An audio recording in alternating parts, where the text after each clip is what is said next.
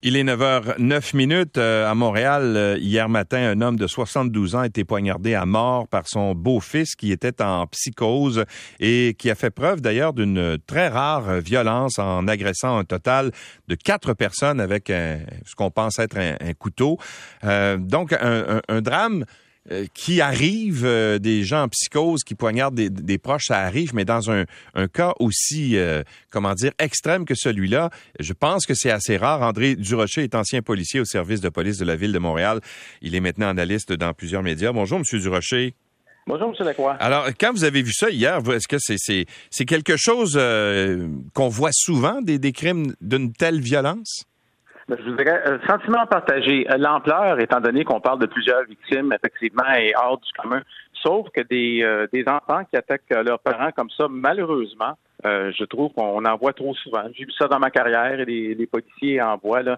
Et ça ramène, en fin de compte, à l'avant-plan tout le problème euh, de la santé mentale euh, et puis l'espèce de désengagement. de moins en moins, il y a de gens en institution. Il y a des gens qui, malheureusement, ont besoin d'être internés. Et des fois, malheureusement, ça amène à des scènes comme on a vu ce week-end. Mais je, il y a eu un autre drame. Ça me rappelait un drame qui est survenu il y a quelques mois dans le secteur de Lac-Saint-Charles à Québec où il y avait eu un jeune aussi comme ça qui était en psychose, qui était sorti puis qui avait euh, assassiné une personne euh, euh, qui, qui, était un passant dans la rue carrément. Et on avait dit que les parents de ce, jeune-là avaient alerté les policiers pour leur dire qu'il était, qu'il craignait en fait pour la sécurité des gens. Et moi, on m'avait expliqué que les policiers sont limités dans leurs moyens d'action, même si les parents dénoncent le fait qu'un jeune, par exemple, leur enfant peut être en psychose. Effectivement, votre exemple est excellent. Là-dedans, je trouvais qu'on mettait ça euh, un peu euh, facilement sur le dos de la police de Québec, là, parce que les policiers peuvent pas, de, façon euh, unilatérale, décider d'on va interner cette personne-là. Ça fonctionne pas comme ça. Et très souvent, lorsqu'on intervient dans des milieux comme ça, évidemment, c'est c'est le, fils ou un proche ben les gens sont un peu réticents euh, à ce que les ils disent oh non non il est finalement il est, pas dangereux il est pas si pire que ça.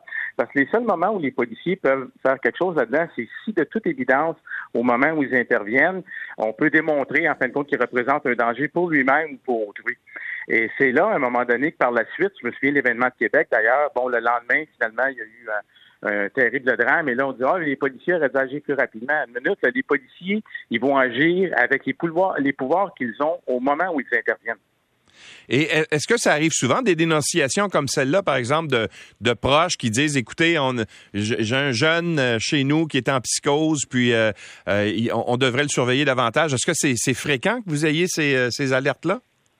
Ben, c'est fréquent, c'est fréquent qu'on ait des appels, en fin de compte, avec des, des personnes qui ont des problèmes de comportement et tout. Mais là, lorsque vient le moment, en fin de compte, il y a quelque chose de, psychologique. Une famille, à un moment donné, de voir son proche partir avec la police, là, il y a personne qui saute de joie. Donc, les gens sont toujours un peu réticents, ils vont toujours être un peu protecteurs.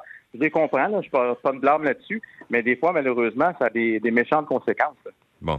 Quand vous voyez ça, vous avez été policier longtemps à la ville de Montréal. Quand vous voyez ça, si on ajoute à ça les, fusillades qui sont euh, régulières, j'allais dire presque quotidiennes, soit à Montréal ou encore euh, dans, des villes autour de Montréal, tout ça, est-ce qu'on peut considérer que la ville de Montréal est moins sécuritaire qu'elle l'était il y a peut-être une dizaine d'années? Ben, en fait, moi, je dirais qu'il y a deux types de sécurité. Hein. Il y a la sécurité réelle et la sécurité perceptuelle. Il est bien évident qu'avec tout ce qui se produit actuellement, point de vue de la perception, euh, ça vient jouer des méchants tours parce qu'on voit ça dans les médias pratiquement tous les jours. Mais si on prend ça de façon un peu plus micro, bon, ça se produit beaucoup plus dans certains secteurs que d'autres. Euh, c'est évidemment, des fois, il va y avoir euh, des. On a vu des événements où les gens vont tirer sur des, édifices, mais lorsqu'on y va de très près, une personne qui à Montréal circule, comme on dit en bon québécois, qui se mêle de ses affaires, Montréal est une ville très sécuritaire malgré tout. Donc, quelle que soit l'heure du jour ou de la nuit? Quelle que soit l'heure du jour ou de la nuit. Mais évidemment, en, pleine nuit, il y a des quartiers à Montréal, semble nommé, comme vous savez, que bon, on n'irait pas se promener nécessairement si on n'a pas d'affaires là. Mais normalement, si on circule, on fait ce qu'on a à faire. On n'a pas à craindre pour notre sécurité à Montréal ou être paranoïaque. Il est bien certain que les événements qui se produisent sont préoccupants, puis il ne faut pas s'asseoir et dire Hey, c'est sécuritaire, on fait rien avec ça. Parce que sinon, on ne sera pas mieux que certaines villes qui sont très violentes il faut que ça nous préoccupe, il faut que ça interpelle tout le monde, puis il faut faire quelque chose. Il ne faut pas attendre d'être rendu justement à un point de non-retour avant de faire quelque chose. M. Durocher, merci d'avoir été avec nous. J'en prie, M. Lacroix. Au revoir. Au revoir. André Durocher est ancien policier du service de police de la ville de Montréal. Sur la 440, qu'est-ce qui se passe, Guylaine?